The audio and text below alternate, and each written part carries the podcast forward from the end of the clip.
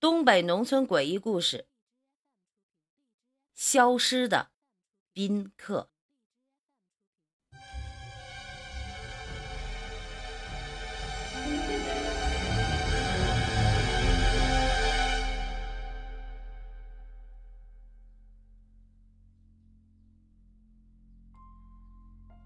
李家屯儿的大事儿啊，无外乎就是婚丧嫁娶。一旦有这样的事情，全屯子的人都会齐心协力的赶来帮忙。这年啊，李家屯儿孙家老爷子赶上了九十九岁的生日，这算是长寿的典范了。九十九岁啊！再说啊，在中国来讲，九十九是个吉利的数字，一般都是过这个生日而不过百岁寿辰。于是庞爷就做主说：“全屯子的人啊，借着这个光热闹两天。”宴席就摆在打鼓场的场院里，每家都做菜送过来，帮老爷子做寿，弄成千家宴一样，每家出一道菜啊。大伙儿呢也好久没热闹过了，于是纷纷响应。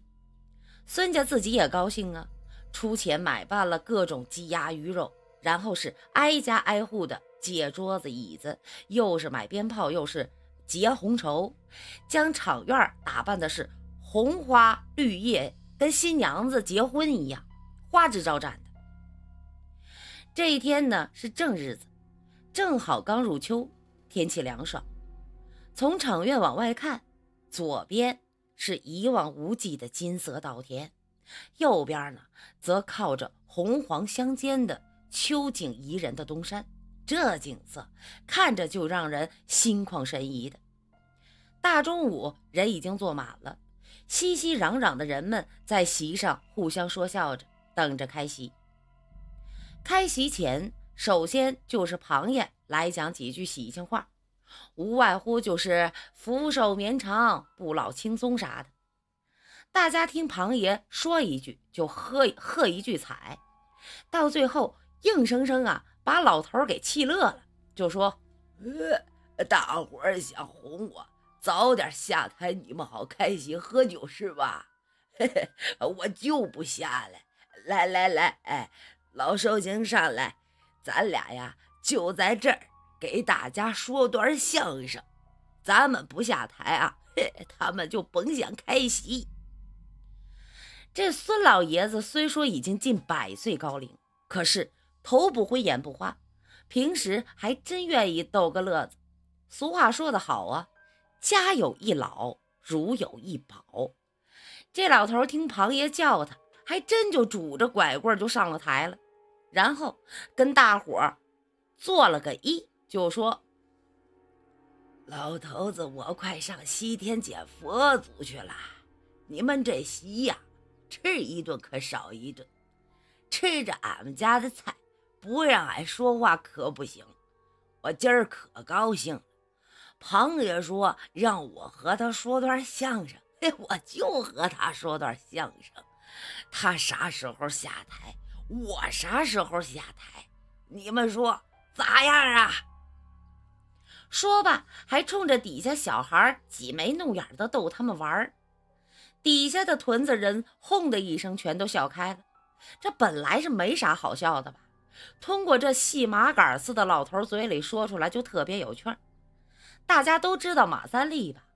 马老的相声没出口，你就看他那长相，哼，我就能笑出来。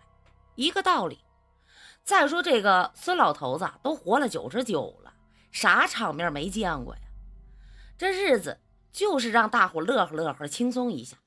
顿时，东北人爱侃爱唠的劲儿上来了。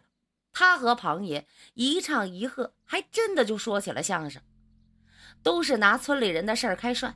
一会儿，修嫂这个大娘年轻的时候看上了他，他没答应了；一会儿说人家那个媳妇儿罚老公跪搓衣板了，整的大伙儿啊笑声是一阵高过一阵，气氛炒热乎了，也终于开席了。大伙儿都不客气，菜上来就抡开腮帮子开吃。胡吃海塞，加上举杯敬酒，两个小时以后，这里已是醉醺醺、热热闹闹的一堆醉汉。女人们都吃好了下席，帮着收拾碗筷，重新洗好。晚上还有一顿席面呢。这就是农村的开双喜。中午喝完了，晚上接着来。李家屯的寿宴有个讲究，最好的菜留到晚上的席面上。这次寿宴，孙家准备的是全羊宴，准备了全羊宴啊，当中席。羊都已经杀好了，羊杂羊杂碎的汤已经熬了两个小时，晚上就整上手撕羊肉、酱羊排这样的菜。再来只烤全羊，几大桶烧白，齐活。晚上的席面，基本上女人和小孩就不掺和了，都是大男人拼酒。东北人喝酒啊，用碗。一亿个男人要是不能喝半斤烧白，可那跟你说啊，那可算不得是东北爷们儿了。孙家中午提供的都是低度的不上头的酒，晚上可是五六十度的烧白。没点酒量就想照亮晚上这席面，真得好好寻思寻思。女人们根据中午入席的人，将桌子撤了几桌，留下足够用的桌椅板凳、杯碗筷碟，然后就是村里人上台，各自来点拿手的给孙老爷子祝寿。这其中啊，还是庞爷的儿媳妇儿清柳有味儿，一段二人转拜寿，将老爷子。唱的这个乐呵啊，竟然上台跟着扭起了秧歌，大伙儿也跟着连连号呃叫好啊。眼见着天差不多擦黑了，大伙儿就在场院上点了几堆篝火，借着篝火照亮，接着喝。只是啊，一帮媳妇儿奇了怪了，怎么中午查好人数准备的桌子，现在就不够用了呢？整整多出两桌子人来，这些人好像没在中午出现过，就像是忽然一股脑的涌出来似的，也都争先恐后的坐下找人品酒。看长相吧，还不是本屯子的，但是瞅着却眼熟，咋办呢？加席面呗，人家是来贺寿的，不能让人家站着吃饭吧。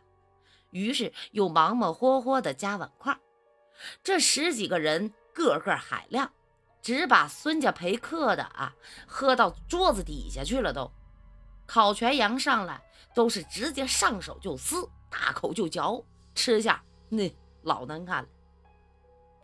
不过这时候大家都醉醺醺的，没人细理会这帮人的来头，倒是觉得有一帮能喝的很对脾气。一个醉鬼拉着这些人，拍着肩膀就说：“呃，哥们儿，你能喝，能喝，我服气，服服服。赶赶明儿啊，等我状态好再来。我今儿中午喝，这次不算。”还没说完呢，自己一出溜就到桌子底下了。这顿酒直接喝到了晚上十点多。大伙都迷瞪着眼睛，被自己家媳妇扶回去睡觉了。这十几个人还趴在桌子上要酒呢。孙家向来准备周到，于是将这十几个人都弄到自己家东院的偏房去睡了。这一次的寿宴，孙家全家也是人累马乏，直接收拾完就睡觉了。这一觉啊，就睡到了大中午。媳妇儿起来做好饭，才将老爷们们都叫起来。这时候，孙老爷子想起来昨天那伙人，赶紧叫儿媳妇儿去叫过来一起吃饭。媳妇儿走了没一会儿，满脸惊奇的就回来了，对老爷子说：“爹，那伙人走了，咋不说一声呢？还给咱家留了那么多的寿礼呢？”老头子闻言就跟过来看看，果然。炕上的被子还没叠，明显睡过人的样子。底下鼓鼓囊囊四个大麻袋，打开一看，嘿，一麻袋榛子，一麻袋核桃，一麻袋松子儿，还有一麻袋，竟然是各种死了的野味儿，野鸡、山兔子、狍子和蛇，都是血乎乎的，像是刚杀死没多久。一家人面面相觑啊，哎，谁送？寿礼还送这个呀？这些个野味虽然挺好，但是都没拔毛还带血的，这像是礼物的样子吗？孙老爷子眯眯眼儿，忽然捡起野物开始细看，忽然就像知道什么似的，哈哈大笑。大伙儿不明白呀，就问他，他就指着这些野物说：“呵呵，你们来看看这些，就明白了。”大伙儿就凑上去看。怎么着也没看明白，老爷子骂了一声“笨”。你看这些东西，不是下套子死的，也不是枪打死，都是活生生的咬死的呀！昨天来的那些可不是人，这是山上的野仙儿来凑热闹了。这些玩意儿还真讲究，过来不空手，帮我弄了这么多的寿礼来。只是这动物吧，它总归是动物。不懂得咱们人送礼的规矩，样子学到了，内里却学不明白。看来我老爷子这一百多年没白活呀，也算是有些缘了。大伙这才恍然大悟，再细一看，炕上的被子和枕巾，果然里面发现了狐狸毛。这事儿啊，立马在村子里就传开了。大伙除了惊奇，还有人开玩笑说：“哼。”要上山，看能不能逮着个喝醉的狐狸呀？看来这些小动物们平时修炼的太无聊，没事儿也喜欢来人群里凑凑热闹。说不准，对面给你们讲故事的画师 就是个狐仙儿呢。